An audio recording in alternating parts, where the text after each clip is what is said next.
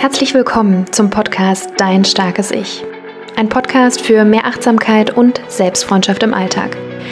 Hier bekommst du Impulse und Tools an die Hand, wie du in eine gute Beziehung zu dir selbst und somit in dein starkes Ich kommst. Mein Name ist Jennifer und ich wünsche dir viel Freude bei der jetzigen Folge.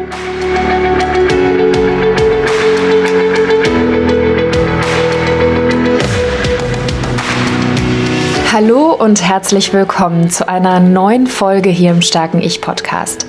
Ich freue mich sehr, dass du eingeschaltet hast, dass du dabei bist, denn in der heutigen Folge möchte ich dir ein Gespräch vorstellen, welches ich mit Sophie Schwarz von Sophies Safe Space führen durfte. Sophie ist Fat-Friendly und Body-Kind Yoga-Lehrerin und dieses Gespräch hat mich, während wir es geführt haben und danach, sowie in der Bearbeitung unfassbar inspiriert und energetisiert.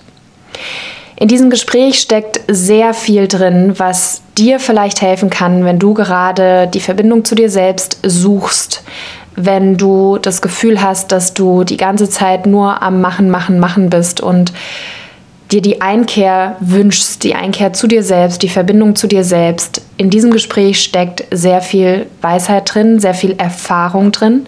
Sophie hat sehr ehrlich und authentisch über ihren Weg gesprochen, wie sie vom Selbsthass und Körperhass zu mehr Wohlwollen und Freundlichkeit ihrem Körper gegenüber gekommen ist, wie sie vom People-Pleaser, von der absoluten Anpassung für andere alles zu sein und zu geben, hin zu der Wertschätzung für die eigene Verbindung zu sich selbst gekommen ist, was die Faktoren waren. Und sie gibt Mut, den eigenen Lebensweg zu gehen. Sie sagt, es gibt kein Scheitern. Also, dass das, was uns im Leben passiert, uns genau auch die Schätze bringt, die wir für uns nutzen dürfen diesen Perspektivwechsel finde ich unfassbar spannend und wünsche dir sehr viel Freude bei diesem Gespräch und bin mir sicher, dass du danach auch ganz inspiriert und auch ein Stückchen mehr bei dir sein kannst.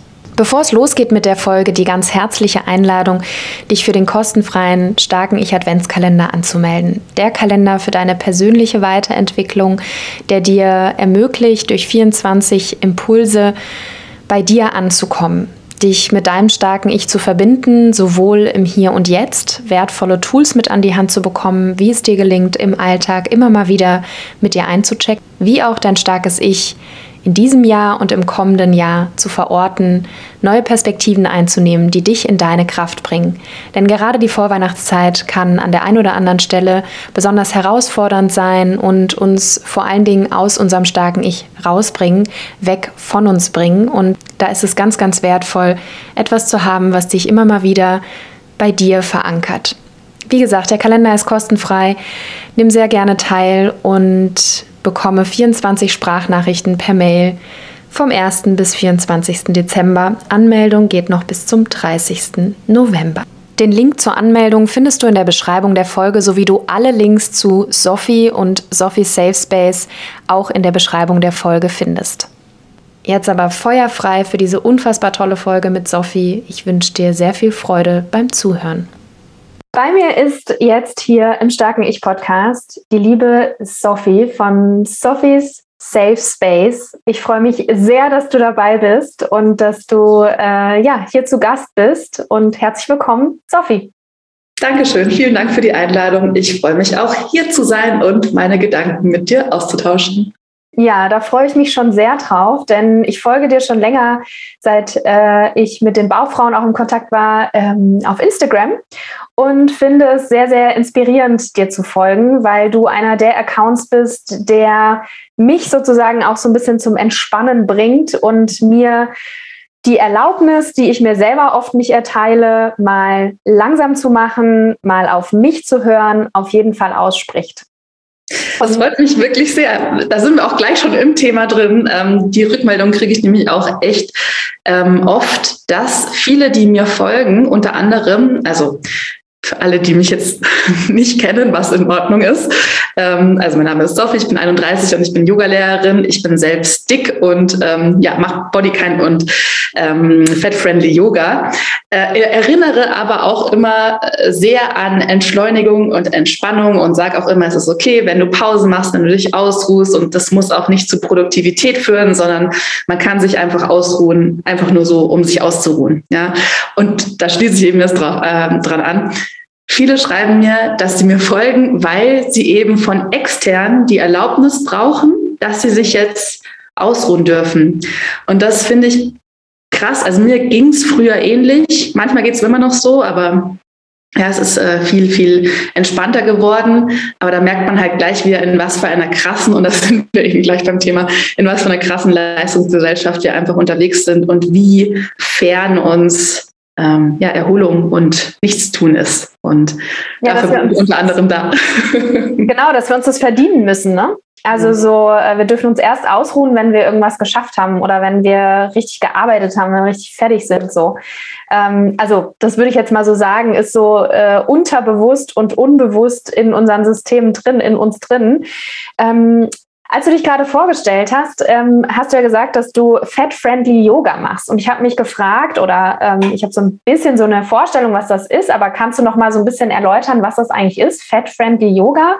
Ja, sehr gerne.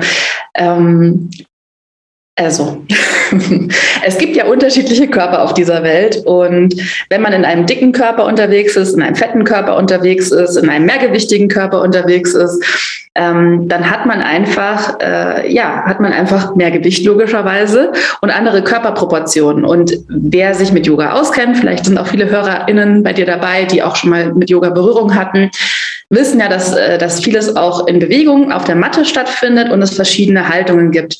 Und viele von diesen Haltungen sind einfach aufgrund ähm, ja, der körperlichen Voraussetzungen für dicke Menschen ohne Hilfsmittel wirklich schwer zu umzusetzen, beziehungsweise gar nicht umzusetzen.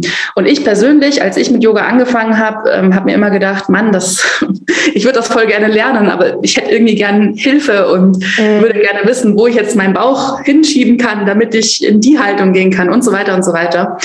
Und inspiriert durch auch ein paar amerikanische Yogalehrerinnen habe ich mir dann irgendwann gedacht, hey, ganz ehrlich, dann mache ich es einfach selber. Dann schaue ich einfach, was mein Körper braucht. Weil es gibt ja in Deutschland, also jetzt nicht das, was ich mache, eins zu eins, dieses äh, eine klassische fat-friendly Yoga-Lehrerin-Ausbildung oder ich habe sie noch nicht entdeckt.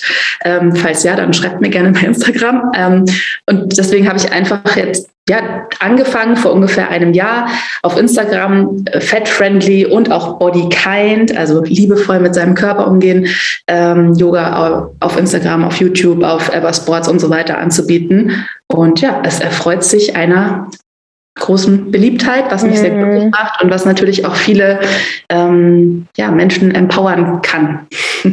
Absolut. Und ich habe bei dir auch mal, ich glaube bei Instagram war das, mal so ein Morgen, Yoga-Morning irgendwie gemacht. Und also man kann ja das Yoga auch machen, wenn man jetzt nicht mehr gewichtig ist oder so. Also ich finde, das ist ja einfach inklusives Yoga. Das heißt jetzt nicht, dass es exklusiv für mehrgewichtige große Körper ist, sondern für alle eigentlich. Und du gibst dann noch Hinweise, was man noch tun kann, ähm, um, wenn man jetzt die und jene äh, Voraussetzung hat, dass man da eben besser in die Position kommt oder so. Und ich finde, dass auch das schon allein ist ja eine Entschleunigung an sich, weil ja mit Yoga oftmals auch so eine gewisse Leistung auch da wieder einhergeht. Oh, kann ich jetzt den Kopfstand oder äh, kann ich jetzt irgendwie diese und jene Position? Kann ich die Krähe? Ja, das ist, wenn man so auf den Beinen, also die Beine so auf die Arme abstützt. Also für Zuhörer äh, ist es jetzt total schwer. Googelt einfach Krähe im Yoga. Äh, ist auf jeden Fall eine sehr ähm, ja, herausfordernde Position und dass man auch da irgendwie manchmal in manchen Klassen das Gefühl hat, es geht darum, ja, die krasseste Position jetzt irgendwie auszuhalten, durchzuhalten und da irgendwie fit zu werden und seinen Körper zu stehlen. Ähm, was ist denn deine Definition von Yoga? Also Yoga hat ja ganz viele, ist ja eine ganz, ganz alte Tradition, hat ja ganz viele Definitionen. Was würdest du denn sagen, ist deine Definition von Yoga? Also ich kann auf jeden Fall sagen, was es für mich nicht ist. Für mich ist Yoga kein klassisches Workout oder Fitness. Mhm. Also das ist es für mich nicht. Es kann sein, dass man beim Yoga bei verschiedenen Haltungen ins Schwitzen kommt. Ja, das kann sein. Es kann auch sein, dass es anstrengend ist. Aber ich glaube, also beziehungsweise ich bin mir recht sicher, dass ähm, der Workout-Gedanke, den wir aktuell haben und, und wie, wir denken, wie ein Workout auszusehen hat, dass das nicht ähm, äh, ich sag mal, das Ziel in Anführungsstrichen bei Yoga ist. Also Yoga ist für mich eine, eine Praxis, eine spirituelle Praxis auch und diese ganzen Haltungen auf der Matte, die Asanas, ähm, sind auch nur ein kleiner Teil von ganz, ganz vielen anderen Bestandteilen, was Yoga ist. Zum Beispiel Atmen. Das klingt vielleicht langweilig, wenn man das zum ersten Mal hört. Man denkt sich, hey, ich atme doch automatisch, was will sie jetzt von mir? Ähm, ja, das Atmen zum Beispiel ist genauso wichtig wie die ganzen Haltungen auf der Matte. Oder dann gibt es auch noch ähm, Verhaltensempfehlungen sich selbst gegenüber, Verhaltensempfehlungen der Umwelt gegenüber mhm. und so weiter und so weiter, Meditation. Also so unendlich viel. Es ist ein, ein großes Spektrum, was Yoga ist und ich versuche das so gut es mir möglich ist auch ähm, zu lernen. Der Großteil bei mir ist trotzdem in Bewegung, einfach aus unterschiedlichen Gründen auch. Ähm, aber ich versuche schon so ein bisschen einfließen zu lassen, dass Yoga mehr als ich sage jetzt mal, Bewegung ist und was es für mich dann persönlich ist. Ähm, für mich ist Yoga Einheit. Mhm. Einheit mit, mit sich finden, Einheit, ja, äh, sich verbinden mit sich selbst, vielleicht auch mit der Welt, vielleicht auch mit der Umwelt, vielleicht mit anderen Menschen. Und das ist auch, ähm, ich glaube, auch die, oder ich weiß auch die ursprüngliche Definition von, was Yoga ist. Yoga ist Einheit. Und das äh, gilt es ja so ein bisschen zu unterrichten und auch vielleicht auch zu erfahren. Ja, genau. Sehr schön. Also gerade in diesen Zeiten, in denen wir uns gerade befinden, ähm, wo es ja eher nicht so um die Einheit geht oder ja, wo es äh, schwieriger wird, ähm, Einheit zu finden in sich, aber auch in der Gemeinschaft, ist das, finde ich, eine total schöne Definition von Yoga. Ja, mir gefällt es auch. Es hat mir auch zu sehr viel Einheit mit mir selbst verholfen. Mhm. Ähm, ich habe ganz lange ja, mich abgelehnt, ähm, meinen Körper abgelehnt, überhaupt einfach all das, was ich bin, abgelehnt. Ich dachte immer, ich bin nicht gut genug, ich bin nicht schön genug, ich bin also was auch immer nicht genug, also X mhm. nicht genug, kann man alles reinschreiben, nicht genug. Das war so mein, meine Ausgangssituation äh, im Leben. Und Yoga hat mir tatsächlich oder ich habe mir durchs Yoga einen Raum geben können, in dem ich einfach nur für mich gemacht habe und wo es auch gar nicht darum ging. Ich hatte auch Glück, dass ich eine relativ sehr, sehr gute Yogalehrerin hatte, die hat, das ist immer so witzig, die hat recht unterbewusst ähm, Body kein Yoga unterrichtet. Ich glaube, das war ja gar nicht so bewusst, aber war ja okay dann auch für mich. Ähm, und habe dann tatsächlich nicht nur durchs Yoga, da spielt ja auch sehr, sehr viel rein, also viel Reflexion. Ähm, man braucht die richtigen Menschen um sich. Mhm. Ähm, ja, man braucht auch irgendwie viel Input, wie was im Kopf, wie die Psyche zusammenläuft und so weiter. Aber Yoga hat mir und meinem Körper auf jeden Fall sehr, sehr geholfen, ähm, ja, mich, mich wieder zu verbinden und auch so ein mhm. Gefühl von, boah, geil, ich bin stolz auf meinen Körper, was der alles leisten kann und was der, was der vielleicht, zu was der auch allem fähig ist, was ich vielleicht vorher nie ausprobiert habe und jetzt habe ich es ausprobiert und das geht und das ist ja mega krass, dass es geht. Also so wirklich komplett umgedreht, das ganze Selbstbild und ähm, ja, also weg von dieser Ablehnung, weg vom Selbsthass und hin zu ich will nicht Liebe sagen, weil das natürlich sehr schnell gesagt ist und ich glaube, Liebe ist ein sehr, sehr großer Begriff, aber hin zu Wohlwollen und, ähm, und Freundlichkeit und mhm. sich selbst gegenüber und seinem Körper gegenüber. Und deswegen unterrichte ich es unter anderem, weil ich einfach sehe und du bestimmt auch, dass es so viele Menschen gibt, die aus guten Gründen von sich eben abgespalten sind, sich überhaupt, überhaupt nicht wissen, wer sie sind. Ich meine, wie auch, wenn man ständig gesagt wird, du musst so sein und so sein und so sein, wie soll man sich dann auch selber finden? Mhm.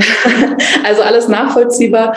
Und eben gerade auch, und das ist halt das Schöne, dass dann doch die Bewegung im Yoga natürlich auch eine Rolle spielt, dass man da ganz sanft auch und, und ganz liebevoll mit allen Körpern auch in eine ganz ja, liebevolle Bewegung gehen kann. Mhm. Vielleicht auch eine ruhigere Bewegung, ohne dass es um irgendeine Performance geht, ohne dass es um irgendeine Leistung geht, sondern einfach mal sich und seinen Körper bewegen.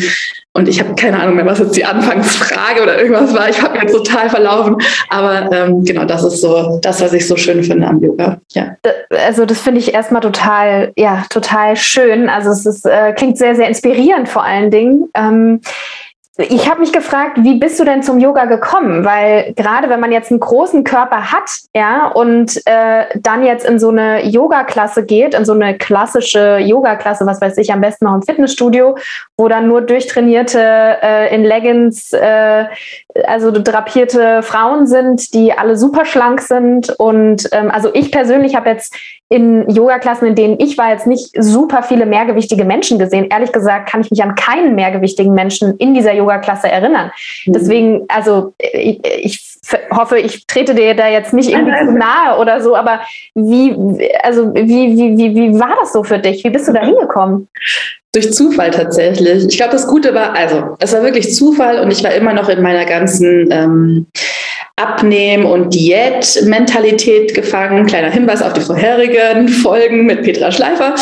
Ähm, und war da eben immer noch drin und wollte unbedingt abnehmen, abnehmen, abnehmen, weil ich einfach mein Leben lang dick war. Ich war schon als Baby dick und war als Jugendliche dick und ich war immer mehr Gewicht. Also es war, ich war immer dick und ich dachte ja, okay, jetzt ist der Zeitpunkt, vielleicht schaffe ich es ja irgendwie. Vielleicht ist Yoga ja das Richtige, um abzunehmen. Und meine Mutter hat Yoga gemacht und hat mich dann einfach mal zufällig mitgenommen, weil sie meinte, hey, Sophie, magst du nicht mitkommen? Ähm, vielleicht tut dir das gut und so. Und ich dachte mir, ja, gut, okay, dann gehe ich halt zu diesem Sport. Da dachte ich auch, ah ja, Yoga ist so ein Sport.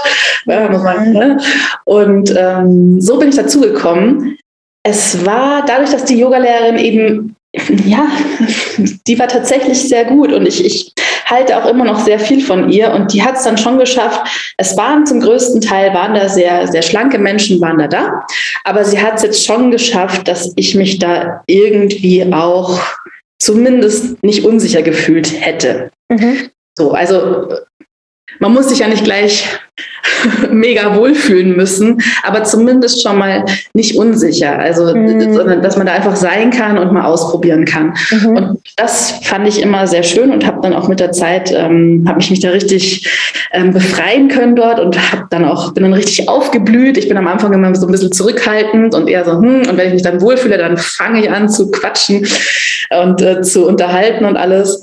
Und das war aber tatsächlich auch die einzige ähm, Erfahrung, die einzige positive Erfahrung in der Hinsicht. Ich komme ursprünglich aus München, ich wohne jetzt in Berlin, komme aber ursprünglich aus München und war dann in verschiedenen Münchner Yoga-Studios und also einfach um es mal auszuprobieren, parallel zu meiner eigentlichen ähm, Praxis äh, in dem anderen Yoga-Studio, wo ich mich wohlgefühlt habe. Und da, das war dann schon so, wo ich mir dachte, okay, ich glaube, ich gehöre hier nicht hin. Mhm. Und zwar nicht nur einmal, zweimal, dreimal, sondern sehr, sehr oft. Und dann dachte ich mir, das kann ja wohl jetzt nicht sein. Also tu doch nicht so, als ob du mich nicht siehst. Dann, dann also ich, ich, ich weiß nicht, das war total. Dass die ähm, Yogalehrerin dich nicht gesehen hat, oder? Ja, ja, das, ich hätte mir ganz, ganz oft hätte ich, also ich glaube, dass viele schlanke Menschen einfach nicht wissen, wie sie denn mit einem dicken Körper im Yoga umgehen sollen. Mhm. Also ich glaube, oder viele schlanke Yogalehrerinnen, die stehen dann da und denken sich, hm, irgendwie ist dieser Körper anders als der, den ich gewohnt bin. Was soll denn das? was, was soll ich denn damit machen? Also ich verstehe das ja auch, ja. Also ich kann das auch nachvollziehen, woher das kommt, weil man, wenn man sich nicht mit irgendwas beschäftigt, dann weiß man auch nicht, wie das. Äh, naja, das, das zum einen, aber auch um auf die Folge davor mit der Petra, das Interview, was ich da geführt hatte, zu verweisen. Äh, es gibt ja auch eine große äh, Dicken- und Fettenfeindlichkeit in unserer Gesellschaft. Also ja, abgesehen davon, das ist ja dann auch nochmal ein Rahmen, das fasst ja. müssen wir jetzt nicht äh, aufmachen, wenn, wenn du jetzt, ne, aber so, das ist ja auch nochmal zusätzlich zu dem Unwissen, wie ein großer Körper sich im Yoga zu bewegen hat, ist es sicherlich auch ein Teil, nehme ich mal an, gewesen der Erfahrungen, die du machen musstest.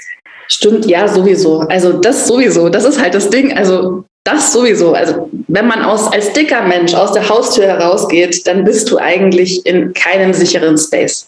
So, das mhm. ist, das kann man so schwer beschreiben, wenn, wenn man es nicht selber fühlt. Aber jeder dicke Mensch, der mir gerade zuhört, der kann das, glaube ich, eins zu eins nachvollziehen. Und klar, wir sind alle Menschen, wir tragen unsere Thematiken auch ins Yoga-Studio. Also wieso sollte es im Yoga-Studio anders sein als mhm. außerhalb vom Yoga-Studio? Und das stimmt, was du sagst. Das ist was, was ich schon gar nicht mehr, was ich schon fast vergesse. Ähm, ja, es, es, herrscht eine riesen Fettphobie und ähm, ja, das ist halt schwierig, wenn du die Blicke bekommst und von vielleicht anderen, die auch da sind oder von der Yogalehrerin oder von einem Yogalehrer, deren schlimmster Albtraum es wäre, deinen Körper zu haben. Das ist äh, scheiße irgendwie. Mhm. Und dann klar, dass man sich dann da nicht wohlfühlen kann. Mhm. Klar, dass man dann da unsicher ist. Klar, dass man da nicht mehr hingehen möchte. Und ich glaube, was einfach helfen kann, ist, wenn sich jeder Mensch, es muss nicht jeder Mensch fat-friendly und bodykind Yoga unterrichten. Ja, weil es hilft auch nichts, wenn man es anbietet und dann aber keine Ahnung hat. Das ist auch ein bisschen problematisch. Mhm weil auch gerade dieser Trend ist, ja, Yoga ist for everybody und ich unterrichte für alle Körper und ja, also da muss man ein bisschen vorsichtig sein, finde ich. Aber ich glaube, es hilft schon und da habe ich ein interessantes Video auf Instagram zum Beispiel, wie ich als äh, schlanker äh, Yoga-Lehrer oder Yoga-Lehrerin meinen Unterricht inklusiver gestalten kann. Und ich glaube, der Schlüssel dazu ist einfach Reflexion. Mhm. Wie, was denke ich, wenn ich einen dicken Menschen sehe? Also mhm. außerhalb vom Yoga-Studio, was denke ich, wenn ich einen dicken Menschen sehe? Was denke ich über mich, wenn ich zunehme? Was denke ich über mich, wenn ich abnehme? Wie ist meine Diätvergangenheit? Habe ich eine? Warum habe ich eine? Und so weiter und so weiter.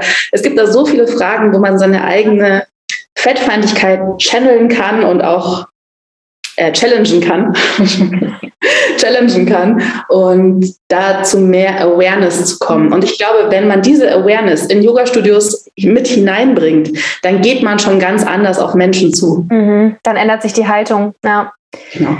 Auf jeden Fall. Ähm, mich hat es äh, oder mich bringt es gerade an eine Geschichte, die ich bei dir äh, beobachtet hatte, äh, von der du berichtet hattest, dass du ähm, jetzt als äh, Yogalehrerin für Bodykind und Fat-Friendly äh, Yoga, also dass du da jetzt, äh, bist ja jetzt äh, eine Expertin, sage ich jetzt mal auf dem Gebiet, dass du aber als Expertin auch äh, in einem Yoga-Studio warst, in einem regulären oder in einem Fitnessstudio, ich weiß ja. gar nicht mehr. Und mich hatte das so beeindruckt, weil du geschrieben hattest so, oh wow, das war wieder so der Reality-Check, wie es da draußen wirklich um die Yoga-Studios oder um die Yoga-Klassen bestellt ist krasse Erfahrung. Und dann hast du geschrieben, ähm, ich habe einfach meinem Rhythmus gefolgt. Ich bin einfach dem nachgegangen, was sich für meinen Körper gut angefühlt habe und habe die Übungen gemacht, die ich, die für den, die in dem Moment für mich und meinen Körper irgendwie richtig waren und dass du dann auch gemerkt hast, dass andere sich das dann auch erlaubt haben, ähm, das dann irgendwie dem dann zu folgen. Kannst du da noch mal so drauf eingehen, weil ich finde es total, also es ist ja auch mutig, ähm, also ich kenne das von so Sportklassen oder so, wo man dann so denkt, so, oh nee, ich kann jetzt nicht mehr oder ich will nicht mehr oder es tut irgendwie weh. Und dass man sich dann irgendwie nicht traut, ah, dann denkt man sich so, ja, okay, äh, halte ich es jetzt noch irgendwie durch oder äh, dann versuche ich es jetzt noch irgendwie, aber man spürt irgendwie so richtig, so richtig ist das nicht gut für meinen Körper gerade. Und ähm, und sich das dann aber nicht traut, dann diesen Flow oder diese diese diese dieser Person zu widersprechen, was ja total äh, irre, also total blöd ist eigentlich, ne? Aber vielleicht kannst du da mal so erklären, was da so in dir vorgeht in solchen Momenten. Also erstmal denke ich mir, what the fuck? So. ähm, und meine Gegenfrage wäre, warum, warum traut man sich nicht? So, warum, warum traut man sich nicht, das zu machen, was einem gut tut? Warum traut man sich nicht, ähm, ja, vielleicht die Übung zu beenden. Und ich glaube, da ist auch wieder ganz viel, also ich will das nicht beantworten, ich stelle mir die Fragen ja auch und unter anderem auch in, in dieser Klasse. Und ich habe auch ein bisschen länger mitgemacht, als ich hätte mitmachen sollen, aber irgendwann dachte ich mir dann auch, nee Leute, das, das ist es einfach nicht. Mhm. Und ich mhm. weiß das einfach durch meine Erfahrung und auch einfach durch den Weg, den ich schon gegangen bin. Und das ist mir dann auch egal. Also das ist auch nur ein Mensch, der da vorne irgendwas macht und äh, fertig. Also ich glaube, man muss dann auch immer so ein bisschen wieder äh, und da, da spielt halt ganz viel rein. Also da spielt mhm. schon eine gewisse Selbstsicherheit rein, die durch Erfahrung kommt. Mhm.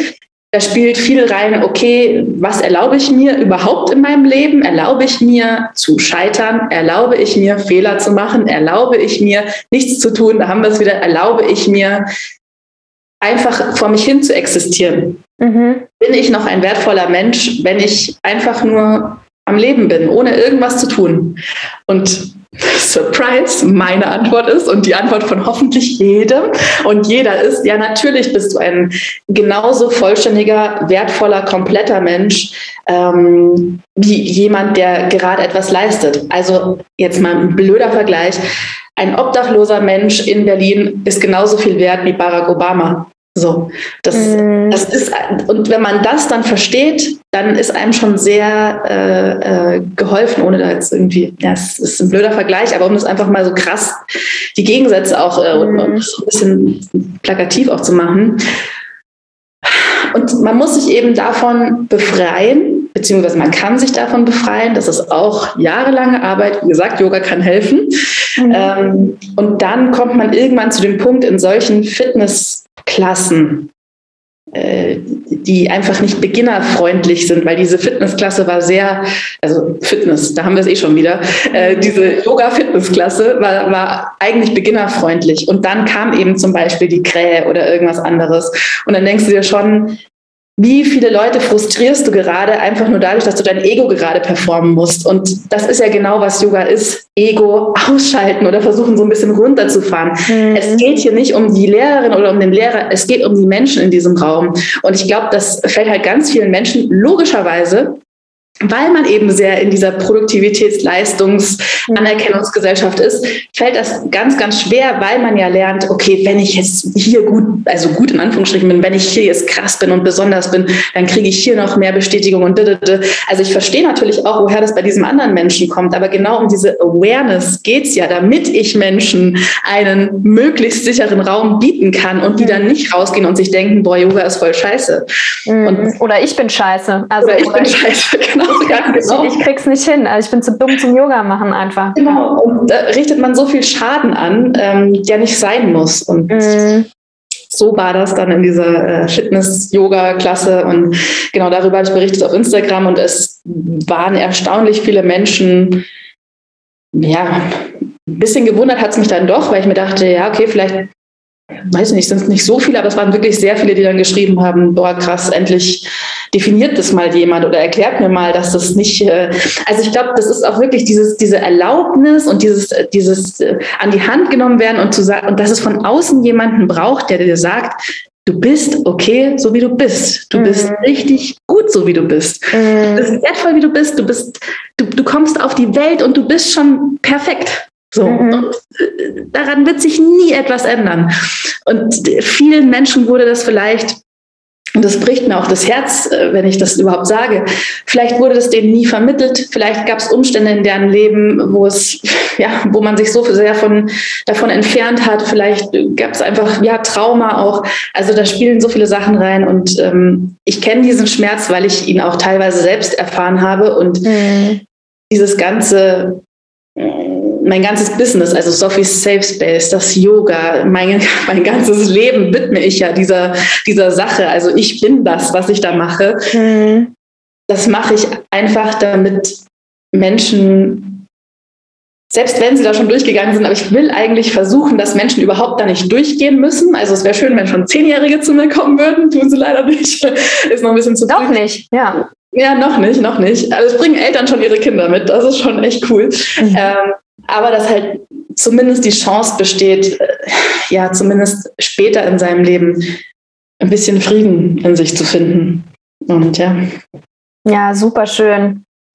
Und ja, das ist super traurig, weil wenn man sich überlegt, wenn man sich so ein Baby anschaut, ein Neugeborenes oder auch ein Kleinkind, dann denkt man sich so, oh, du bist so wundervoll, ja, also so süß und so goldig. Und da würde ja niemand sagen, so, also die Nase, ich weiß ja nicht, also irgendwie komisch. Also so äh, in der Regel ähm, ist man ja total hin und weg von, von Babys und dass sich das dann quasi im Laufe des Lebens bei einem selber verändert, aber auch wie das Umfeld auf einen reagiert. Ne? Das, aber genau, wir wollen jetzt nicht abtauchen in irgendwelche philosophischen äh, Richtungen oder warum, woher das kommt und was wir da alles äh, ja philosophisch, politisch irgendwie verändern müssten. Aber ähm, ja, mich hat diese innere Stärke tatsächlich ähm, sehr, sehr inspiriert, sehr beeindruckt. Ähm, gerade jetzt an, an Beispiel dieser Yoga-Klasse. Also man ist äh, da und merkt irgendwie, okay, ne, weil es ist ja auch eine Art von sich verbunden fühlen. So, ne? Man ist in so einer Gruppe und wenn man jetzt hervorsticht und dann plötzlich was anders macht, dann riskiert man ja,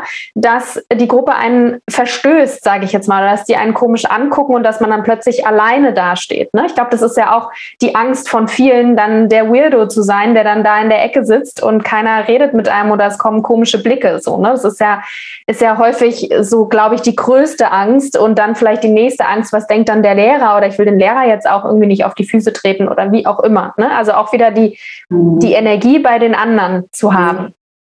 Da ist man halt ständig im Außen, ständig. Und also dazu kann ich nur sagen, ich habe mich mein Leben lang, also Ich bin eine der größten Ex-People-Pleaserinnen auf diesem Planeten. Ich Aha. bin mir sehr, sehr sicher. Also ich habe mein Leben lang habe ich mich angepasst, wollte ich niemanden auf die Füße treten, habe ich alles für Harmonie getan, habe mich komplett vergessen für andere Menschen, die überhaupt gar keine Rolle in meinem Leben gespielt haben. Mhm. Also komplett hergegeben, komplett, habe alles von allen aufgenommen, war der Mülleimer für vieles, habe immer zugehört, habe nie von mir erzählt und so weiter und so weiter.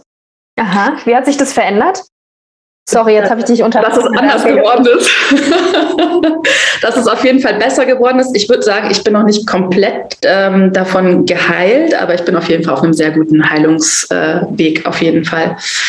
Ähm, und da kann ich nur so viel sagen, also sobald man im Außen ist und versucht, es anderen Menschen recht zu machen, das ist, das ist nicht gesund und das macht auch nicht zufrieden. Es macht dich nicht glücklich. Es macht dich, dann macht es dich zu einem Weirdo. Okay, mhm. dann bin ich halt jetzt der Weirdo. Aber ich bin bei mir und ich lebe mich und ich mache das, was mir gut tut. Und wenn mir halt eine Kindhaltung 60 Minuten lang im Yoga besser tut als eure Performance, dann mache ich das. Und es ist schön, und das merke ich auch gerade jetzt im Gespräch, es ist schön, an diesem Punkt zu sein und an diesen Punkt zu kommen und ja, wirklich auch zu sehen, hey, da ist echt, da ist äh, Progress. es gibt Progress, auf jeden Fall. Ja, ja auf jeden Fall. Und äh, ich verstehe die Angst dahinter auf jeden Fall. Kann ich sehr gut verstehen. Aber einfach beim nächsten Mal vielleicht an dieses Gespräch denken und äh, was einfach mal ausprobieren und sich das erlauben, was ganz was anderes vielleicht zu machen als die Masse. Ja. Und wie würdest du jetzt sagen, du hast gesagt, du bist eine der größten People-Pleaser gewesen. Wie, wie war da so die Transformation? Also was würdest du jetzt sagen, wenn man das jetzt so äh, ein bisschen äh, zusammenfasst? Äh, was waren da so die Wege oder die Dinge, die dir geholfen haben, äh, weil das ist ja eine Transformation. Das ist ja kein Prozess, wo man so ja. zing, Schalter umgelegt, zack, vom ja. People Pleaser zum Ich bin ganz bei mir und mir ist alles scheißegal. ähm, also so, ähm, was ja auch das nicht heißt. Ne? Also ne? das heißt ja nicht, dass die anderen einem scheißegal sind, aber dass man so ein bisschen mehr ja. bei sich ist und weniger bei den anderen. Also sowas ist ja ein Prozess. Aber was waren, würdest du sagen, waren so die die, die Dinge, die dich da so begleitet haben oder die dir da in dem Moment Kraft gegeben haben oder ja, vielleicht ich weiß, es ist nicht so einfach zu beantworten wahrscheinlich, weil es multifaktoriell ist, aber ich stelle es trotzdem. Also ja, vielleicht ist es schwierig nachzuvollziehen. Es ist tatsächlich zum größten Teil auch Yoga. Also mhm. in dieser Praxis, und deswegen ist es einfach auch eine Praxis, steckt sehr viel Weisheit und eigentlich alles, was man wissen muss. Also wenn man Yoga, glaube ich, durchdringt, und ich habe das bestimmt auch noch nicht getan, aber ich bin mir, ich bin der festen Überzeugung, alles, was man für ein, ein glückliches Leben braucht, steckt in Yoga. Da bin ich, das, das weiß ich einfach, das weiß ich.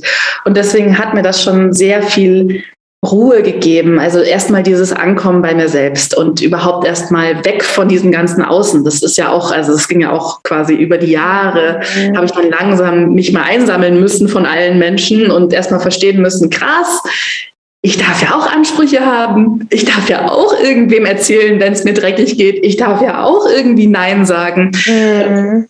Das sind ja diese ganz klassischen Dinge. Fang an, Nein zu sagen, fang an, Grenzen zu setzen, bla bla bla. Es gibt auch gute Bücher, ich weiß nicht mehr, wie die heißen, aber wenn man sagt, wenn man irgendwas googelt, dann findet man immer Bücher, die einem da auch gute Ratschläge geben. Finde ich auch sehr gut. Oder habe ich auch viel, viel dazu gelesen. Ich glaube, im Endeffekt hat es viel mit äh, Selbstwert auch zu tun. Also man muss einfach verstehen, dass man selbst genauso wertvoll ist wie der andere Mensch und dass es ähm, okay ist, Raum einzunehmen, dass es okay ist, Platz einzunehmen. Also nicht nur in einem körperlichen Sinne, sondern auch in einem seelischen, geistigen Sinne, dass man auch sich anderen Menschen zumuten darf. Mhm. Und äh, dass sich das wenn es eine gesunde Beziehung sein soll, egal ob es eine romantische ist oder eine freundschaftliche oder was auch immer, egal welche Beziehung, das kann auf Dauer nur funktionieren, wenn es einfach eine gesunde Balance ist. Und wenn ich mich ständig hergebe, ja, wer bin ich dann? Und wenn ich mhm. ständig dauernd von anderen nehme, ja, wer bin ich dann? Also es hat viel mit Selbstwert zu tun, daran zu arbeiten, äh, eben durch Yoga. Also es ist wirklich auch viel im Yoga. Ich, das, irgendwas hat Yoga, da ist so eine kleine Magic drin, die dann irgendwas äh, mit einem macht. Und mhm. auch Menschen, ich habe zu vielen Menschen äh, tatsächlich den Kontakt abgebrochen, die mir nicht gut getan haben. Mhm. Das ist auch ein ganz, ganz wichtiger Punkt, finde ich, äh, dass man da auch ehrlich zu sich ist und sagt, okay, warum bin ich mit der und dem und der befreundet? Und meistens versteht man, dass das dann irgendwelche Abhängigkeiten sind, die man mhm. eigentlich gar nicht, also die einem nicht gut tun. Also anzufangen, das zu tun, was dir gut tut. Und das ist eben was, das man im Yoga wunderbar lernen kann. Geh aus der Haltung raus, wenn sie dir nicht gut tut. Warum machst du weiter? Und da sind wir wieder in dieser Klasse. Warum machst du denn weiter, wenn es dir nicht gut tut? Warum versuchst du mitzuperformen? Komm zu dir, hör auf dich, mach das, was dir gut tut und dann, das wird schon richtig sein. Also auch dieses Vertrauen in sich zurückzubekommen, in den eigenen Körper zurückzubekommen. Und das kann man dann wunderbar, also alles, was auf dieser Yogamatte passiert, kann man so schön ins Leben auch übersetzen und übertragen. Und deswegen, ich appelliere an alle, fangt mit Yoga an. Und es ist auch übrigens vollkommen in Ordnung, wenn Yoga nichts für euch ist. Ja, also ähm, vielleicht findet man ja sich selbst auch im, im Gärtnern oder ich weiß nicht, im Wandern oder was auch immer es ist aber ähm, das sind so die, die Punkte, ja. Also, mhm. Ja, super schön. Außer dass das Yoga natürlich auch eine sehr, sehr lange Tradition hat, die wir jetzt in Deutschland natürlich erst seit ein paar Jahrzehnten oder so kennen. Aber sie wird ja tatsächlich auch in, in Indien vor allen Dingen, ähm, ist es ja Teil der Praxis, der alltäglichen Praxis von ja. Menschen. Also ähm, und eine ganz, ganz lange Tradition, die sehr, sehr viele, also es ist ja mehr als einfach nur, ja, ich kann jetzt hier irgendwie einen Handstand oder einen Kopfstand, sondern da geht es ja wirklich auch um die philosophischen Grundlagen. Und du hast es ja am Anfang Anfang des Gesprächs auch schon erwähnt, dieses, ähm, diese Lebensphilosophie oder so eine bestimmte Ethik, die auch äh, eine Lebenshaltung, die auch damit einhergeht, ähm, die man einfach für sich überprüfen kann oder oder sich überhaupt mal damit beschäftigen kann. Äh, das ist auch schon mal sehr, sehr wertvoll. Und ich kenne das, ich habe eine Achtsamkeitslehrerausbildung gemacht und Lehrerinnenausbildung und da haben wir uns auch mit den, äh, mit den Theorien oder habe ich mich mit den Theorien des Buddhismus beschäftigt. Ähm, aber nicht, weil ich jetzt religiös bin oder so, sondern weil ich das einfach interessant finde, was für unterschiedliche Strömungen es gibt und wie man sein Leben gestalten kann, so gestalten kann, dass man ja mit sich im Einklang ist, aber auch für die anderen sorgt. Aber ne, das halt auch immer wieder in der Balance, dass man halt nicht ähm, ja die ganze Zeit bei den anderen ist oder die ganze Zeit nur bei sich. Das ist irgendwie ich glaube, das Beste, du sagst es, das Beste, was man anderen Menschen antun kann, ist für sich selbst zu sorgen.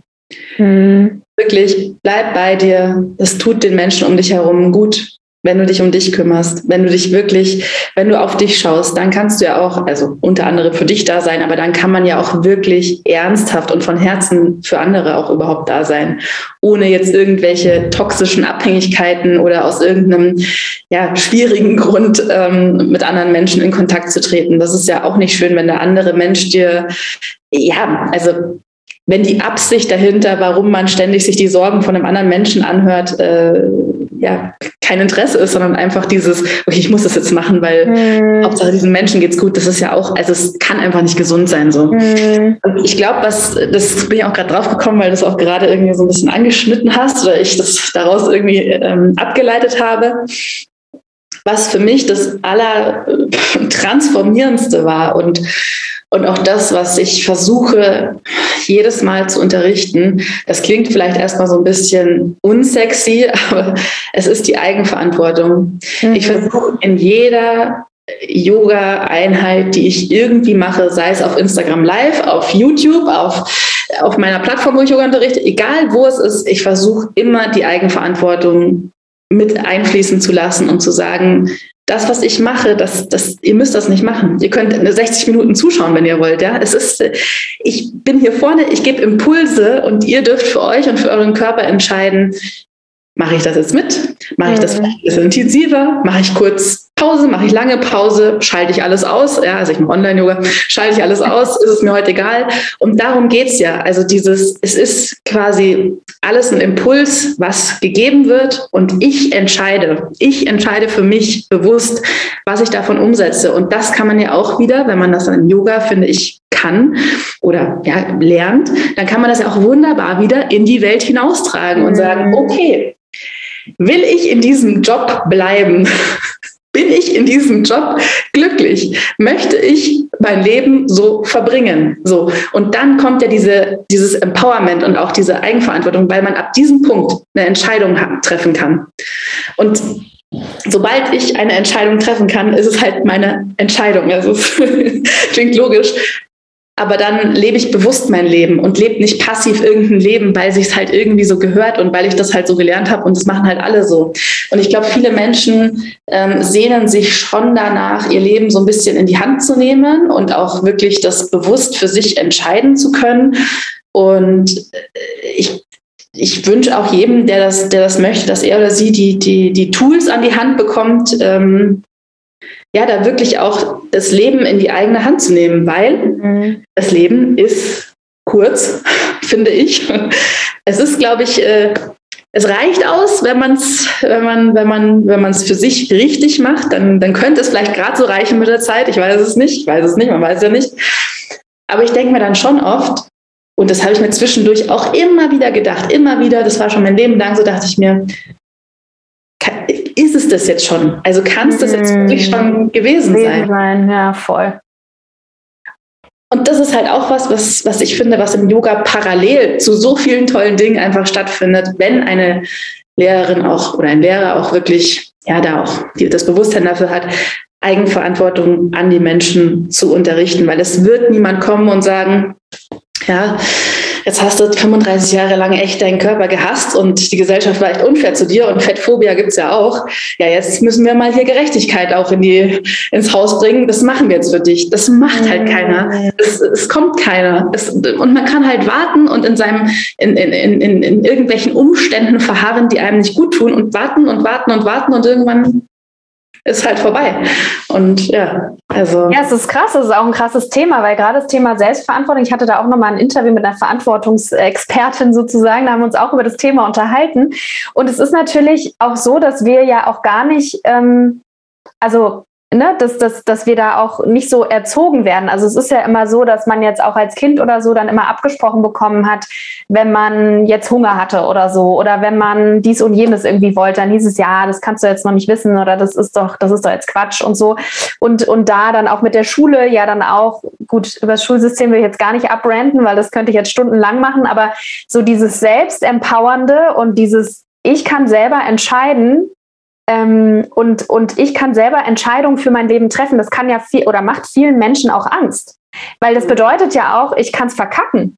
Ja, wenn ich, wenn, wenn der Stau schuld ist, dass ich jetzt schlechte Laune habe auf dem Weg zur Arbeit, wenn es der blöde Chef ist und diese dumme äh, Mitarbeiterin und äh, diese, äh, ja, was auch immer, ne, was auch immer, wen auch immer man dafür immer äh, vorschiebt, dann ist es ja schön einfach, weil die sind ja das Problem oder der Umstand ist das Problem. Ja, aber wenn ich jetzt etwas für mich entscheide, zum Beispiel den Job zu wechseln und der Job ist dann auch scheiße, dann habe ich das ja quasi initiiert. Ja.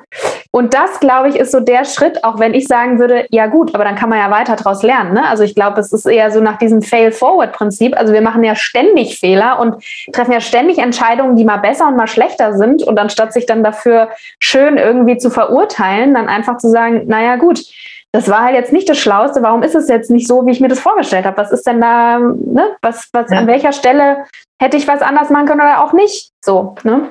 Ich glaube, es ist halt auch die Frage, wie man, ähm, was für eine Fehlerkultur wir halt auch haben. Ich habe irgendwann für mich beschlossen, dass ich keine Fehler mehr mache sondern dass das alles eben so passieren soll, wie es passiert. Das habe ich irgendwann für mich beschlossen, weil, und ich, äh, jedes Mal, wenn ich auf mein Leben zurückblicke, macht halt alles Sinn, warum mm. Sachen so passiert sind, wie sie passiert sind, obwohl ich damals dachte, dass es ein Fehler ist. Und deswegen versuche ich einfach darauf zu vertrauen, dass das nächste Mal, wenn ich einen Fehler mache, dass mich das dann schon irgendwo dahin lenkt, wo wieder das Richtige ist. Weil das wäre ja nicht gekommen, wenn ich den Fehler nicht gemacht hätte. Also äh, ich glaube, da muss man halt auch raus und das ist halt auch Schulsystem und alles. Mein Gott, ich war, die, war eine super schlechte Schülerin. Ähm, Same hier. ja. Also gefailt in diesem System am laufenden Band. Und äh, Fehler sind nichts Schlechtes. Also das, das ist immer so, ah, ja, komm ja. Äh, aber es ist nichts Schlechtes. Es gibt keine Fehler. Es gibt kein Scheitern. Das, es es gibt es nicht. Das gibt es einfach nicht. In, also das gibt es nicht. Und wenn man sich das einfach erlaubt und wenn man mit seiner Intuition auch einklickt, und das ist ja mhm. genau das, was du, glaube ich, auch am Anfang meintest, dass man halt sehr früh auch ähm, äh, eigentlich eine Intuition hat, die aber von außen gesagt wird, nee, das kann jetzt aber noch nicht sein oder nee, du hast jetzt noch nicht Hunger. Und natürlich entfernt man sich auch da von sich, von seiner Intuition. Und das kann man auch wunderbar im Yoga ähm, wieder erlernen, sich nicht nur mit seinem Körper zu verbinden, sondern auch mit seiner Intuition, wieder ins Vertrauen zu kommen und auch zu sagen, ich werde schon irgendwie wissen, was das Richtige im Endeffekt für mich ist. Und da kommt auch wieder Selbstbewusstsein ins Spiel und wieder alles rein. Also mhm. das ist so groß und ähm, aber so schön. Also auch gerade, ja, dieses ne, ähm, dieses, diese, dieser Spruch irgendwie, ich, ich, ich mache keine Fehler, ich lerne oder ich äh, gewinne, so, da gibt es ja diesen englischen, äh, das ja. englische Pendant irgendwie, ne? I don't fail, I learn or I win oder irgendwie sowas. Ähm, ich finde sehr schlecht in solchen Zitaten, aber so ungefähr war das.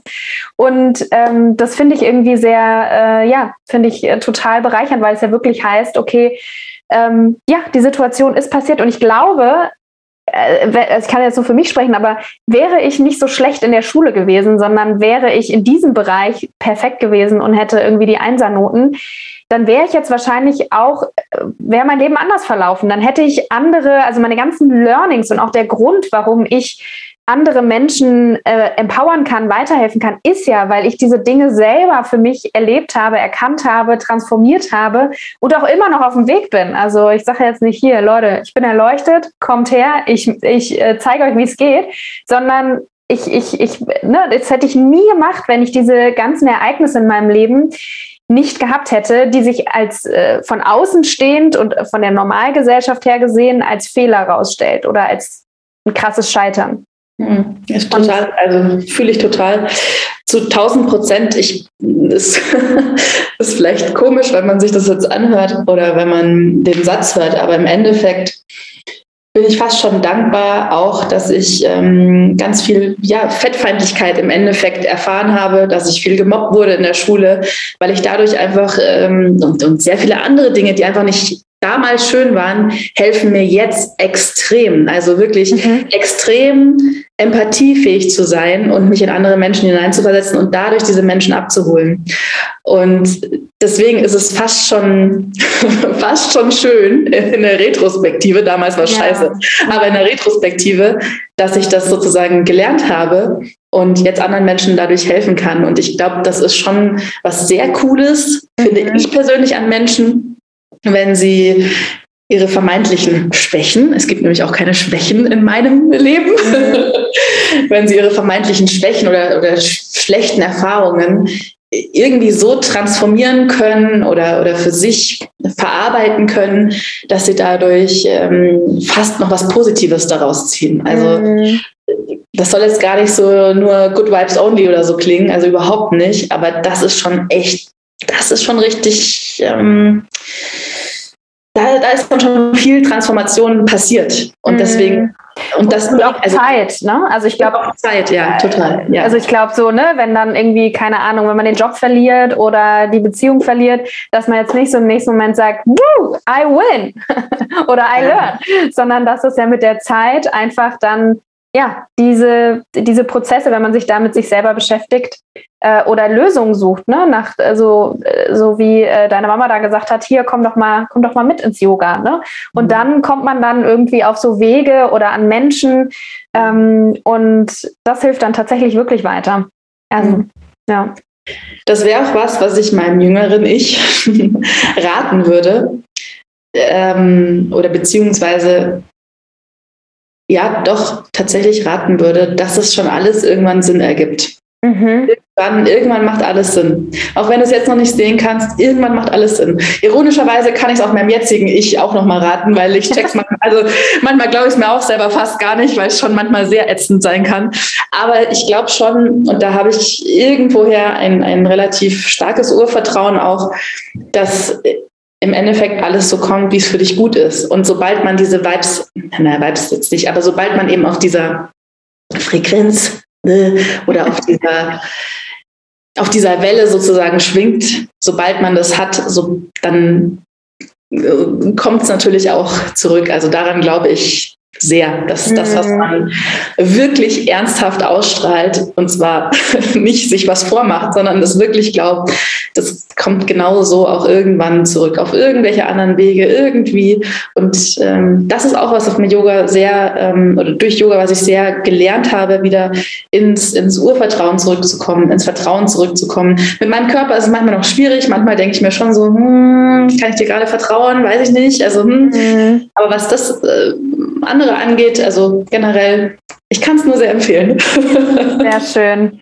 Ja, sehr, sehr schön. Ähm, du hast auch gerade der Frage so ein bisschen, äh, äh also die Frage schon beantwortet, was gut ist, weil ich glaube, wir haben jetzt schon so viel Input gegeben, so viele Impulse, was ich total, also du hast mich gerade selber auch nochmal total inspiriert, ähm, dass ich finde, dass wir jetzt durchaus äh, so ein bisschen Richtung, äh, genau Richtung Ende äh, gleiten können. Und äh, deswegen fand ich diese Frage, beziehungsweise die Frage ist ja, die ich meinen Gästen häufig stelle oder meistens, ist halt eben, was würdest du deinem zehn Jahre jüngeren Ich quasi raten? Ja, und das äh, ist ja was, was du ja gerade eigentlich schon beantwortet hast. Ähm, und was ich total schön finde, gibt es irgendwie noch was, was du, wenn ich die Frage jetzt so konkret stelle, das hast du jetzt so aus, dich, aus dir heraus quasi so äh, erzählt. Gibt es da irgendwas, was du so ähm, noch hinzufügen wollen würdest? Ja, also konkret an mein zehn Jahre jüngeres altes Ich, also jetzt bin ich 31, also an die 21-jährige Sophie würde ich sagen, du musst nicht mit jedem Typen ins Bett gehen. Mhm. Also, boah, hey, das ist halt auch so ein Punkt gewesen als dicker Mensch dachte ich mir immer, boah, ich muss um jeden Mann glücklich sein, der irgendwie mich will. Und, mhm. und okay, der ist zwar mega assi und mega der Vollidiot, aber Hauptsache, also immerhin will der mich ja noch irgendwie. Und dadurch ist auch viel, ähm, ja, ist schon, sind schon auch so ein paar Sachen in einem kaputt gegangen oder mhm. ist man halt auch sehr auf komische Bahnen gelangt. Und ich weiß nicht, ob das, ob, also Respekt an jeden, der bis hier zum Ende hört, also ihr seid cool, ähm, wenn da jemand relaten kann. Ähm, es gibt Männer, es gibt gute Männer, es gibt auch Männer, die einen nicht nur wegen deines Körpers lieben, sondern für dich lieben. Mhm. Und das würde ich meinem 21-jährigen Ich raten. So, mhm. es gibt dir Zeit. Gib dir mhm. Zeit. Ja. ja, voll schön und voll wichtig. Das geht auch wieder auf dieses ja, sehr leistungsgetriebene und äh, ne, man muss und äh, gerade in dem Alter, wie viele mit wie vielen Menschen und was weiß ich und oh ja, ja. ja da, da, bin ich auch so froh, dass ich nicht mehr in diesem Alter bin, ja. ähm, dass ich mich da jetzt nicht über sowas beweisen äh, müsste. Aber ja, und die nächste Frage, die sozusagen daran anschließt, die geht sozusagen in die Zukunft. Als sind wir in die Vergangenheit gereist, jetzt geht es in die Zukunft quasi. Was würdest du wenn du jetzt sagst, okay, du hast jetzt so ein richtig schönes, erfülltes Leben geführt, du bist richtig alt, so alt wie du werden willst und äh, sitzt irgendwo, wo du sitzen willst und schaust so auf dein Leben zurück. Was ist das, worauf du so zurückschauen möchtest?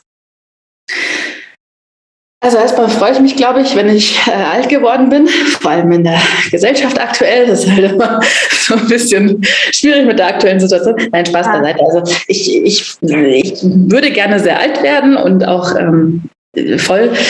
Ich überlege gerade, ich glaube, dass ich zurückblicken möchte auf ein ehrliches Leben. Also, dass ich ein mhm. ehrliches Leben führe, sowohl mit mir, also dass ich einfach, ja, mit mir ehrlich bin und mich auch lebe und mich nicht für andere lebe und ähm, dass das vielleicht, ja, ich glaube, dass ich äh, ein ehrliches Leben führe, was auch immer das bedeutet. Also, dass ich eben nicht in irgendwas drin bleibe, nur weil man das jetzt gehört hat, das muss man jetzt so machen oder weil ich irgendwas gemacht habe, weil das ist halt so, sondern dass ich das mache, was ich im tiefsten Inneren meines Herzens für ja, für richtig halte und für mich halte. Ich glaube, das ist so das, was ich, worauf ich zurückschauen würde. Und ich hoffe, und das ist auch nochmal ein Riesenthema, aber ich hoffe, dass ich dann auch wirklich an diesem Punkt bin, wo ich sage, ja, jetzt ist gut. Also. Mm, Ja, voll. Genau. Sehr schön. Ja, ein ehrliches Leben. Sehr, sehr schön. Ja. Sehr nice. Sehr gut. Ähm, ja, liebe Sophie, wir haben äh, so viele Themen bequatscht. Ähm, es hat mich sehr, sehr, sehr bereichert. Ähm, ich ja, hoffe und ich bin mir sicher, die äh, ein oder andere Zuhörerin auf jeden Fall auch. Ich finde ja so, Gespräche sind auch immer wie so kleine Samen, die man setzt und irgendwie. Ich liebe es. Ich äh, liebe es. Ja, ja. Also ich höre auch super gerne Interview-Podcasts und so, weil ich einfach immer wieder ja neue Impulse bekomme und immer wieder merke, so, ah ja, das ist spannend und in der Situation, in der ich dann bin, wieder daran denken muss. Deswegen vielen, vielen Dank, dass Sehr du äh, dir die Zeit genommen hast, dass du hier warst und dass du so authentisch und so ja, in, in, voller Integrität berichtet hast von dir, deinem Leben und von, ähm, ja, von dem, was dich zu der macht, die du heute bist. Vielen Dank, Sophie. Ich danke dir. Ich hoffe, du konntest einige Impulse für dich aus diesem Gespräch mitnehmen und fühlst dich jetzt gut und energetisiert, ermutigt, deinen Weg zu gehen, in dein starkes Ich zu treten. Und solche Impulse sind unfassbar wertvoll. Und ich kann dich auch hier nochmal dazu einladen zum kostenfreien starken Ich Adventskalender 24 Impulse und Übungen für dich, für dein starkes Ich wahrzunehmen. Wie gesagt, das Ganze ist kostenfrei, melde dich sehr gerne an. Den Link findest du in der Beschreibung der Folge und Anmeldung geht noch bis zum 30. November. Ich freue mich, wenn du dabei bist. Und danke dir, dass du auch bei dieser Folge wieder mit dabei warst.